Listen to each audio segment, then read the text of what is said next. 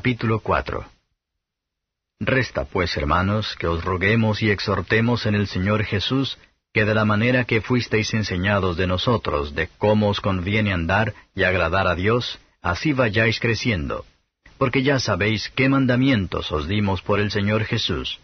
Porque la voluntad de Dios es vuestra santificación, que os apartéis de fornicación, que cada uno de vosotros sepa tener su vaso en santificación y honor, no con afecto de concupiscencia como los gentiles que no conocen a Dios que ninguno oprima ni engañe en nada a su hermano, porque el Señor es vengador de todo esto, como ya os hemos dicho y protestado. Porque no nos ha llamado Dios a inmundicia, sino a santificación. Así que, el que menosprecia no menosprecia a hombre, sino a Dios, el cual también nos dio su Espíritu Santo. Mas acerca de la caridad fraterna no habéis menester que os escriba, porque vosotros mismos habéis aprendido de Dios que os améis los unos a los otros. Y también lo hacéis así con todos los hermanos que están por toda Macedonia. Empero os rogamos, hermanos, que abundéis más, y que procuréis tener quietud y hacer vuestros negocios, y obréis de vuestras manos de la manera que os hemos mandado, a fin de que andéis honestamente para con los extraños, y no necesitéis de nada Tampoco, hermanos, queremos que ignoréis acerca de los que duermen, que no os entristezcáis como los otros, que no tienen esperanza. Porque si creemos que Jesús murió y resucitó, así también traerá Dios con él a los que durmieron en Jesús. Por lo cual os decimos esto en palabra del Señor, que nosotros que vivimos, que habremos quedado hasta la venida del Señor, no seremos delanteros a los que durmieron. Porque el mismo Señor, con aclamación, con voz de arcángel y con trompeta de Dios, descenderá del cielo, y los muertos en Cristo resucitarán primero. Luego nosotros, los que vivimos, los que quedamos, juntamente con ellos seremos arrebatados en las nubes a recibir al Señor en el aire, y así estaremos siempre con el Señor. Por tanto, consolaos los unos a los otros en estas palabras. Comentario de Mateo Henry I Tesalonicenses capítulo 4. Versos 1 a 8. Para permanecer en la fe del Evangelio no es suficiente, debemos abundar en toda obra de fe.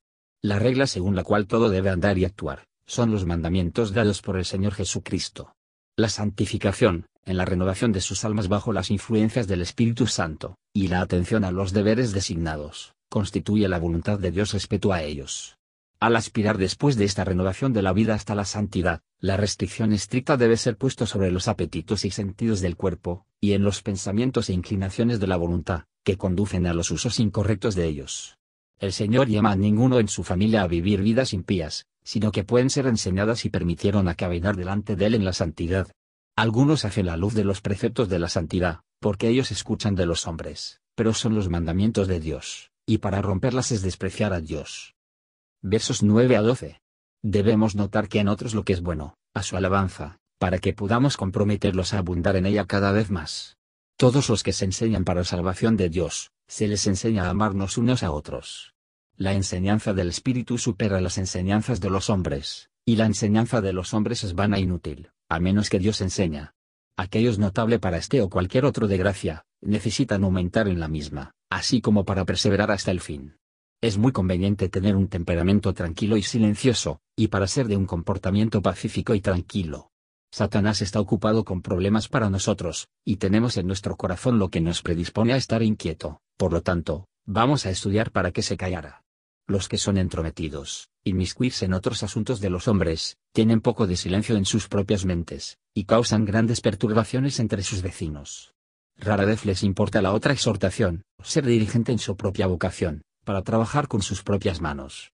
El cristianismo no nos lleva desde el trabajo y el deber de nuestros llamamientos particulares, pero nos enseña a ser dirigentes en el mismo. La gente a menudo por la pereza se reducen a grandes apuros, y son susceptibles de muchas necesidades, mientras que, como son diligentes en su propio negocio, ganar su propio pan, y tienen un gran placer al hacerlo. Versos 13 a 18. Aquí está la comodidad para los familiares y amigos de los que mueren en el Señor. El duelo por la muerte de los amigos es legal, podemos llorar por nuestra propia pérdida, a pesar de que puede ser su ganancia. El cristianismo no lo quiera, y la gracia no elimina, nuestros afectos naturales. Sin embargo, no deben ser desproporcionadas con nuestros dolores, esto es demasiado parecido a los que no tienen esperanza de una vida mejor.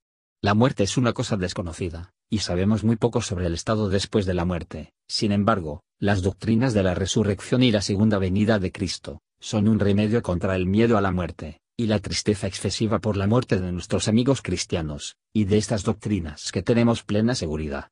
Será un poco de felicidad que todos los santos han de cumplir, y permanecer juntos para siempre, pero la felicidad principal de los cielos es para estar con el Señor, al verlo, vivir con Él y disfrutar de Él para siempre. Debemos apoyarnos unos a otros en tiempos tristeza, no amortiguar un espíritus de los otros, o debilitar una manos de otro, y esto se puede hacer por las muchas lecciones que aprender de la resurrección de los muertos, y la segunda venida de Cristo. ¿Qué? Consolar a un hombre diciéndole que va a comparecer ante el tribunal de Dios. ¿Quién puede sentir consuelo en esas palabras? Ese hombre solo con su espíritu el espíritu de Dios da testimonio de que sus pecados son borrados, y los pensamientos de cuyo corazón se purifican por el Espíritu Santo, para que pueda amar a Dios, y dignamente magnificar su nombre. No estamos en un estado de seguridad a menos que sea así con nosotros, o estamos deseando ser así. Gracias por escuchar y si te gustó esto, suscríbete y considera darle me gusta a mi página de Facebook y únete a mi grupo Jesús Answers Prayer.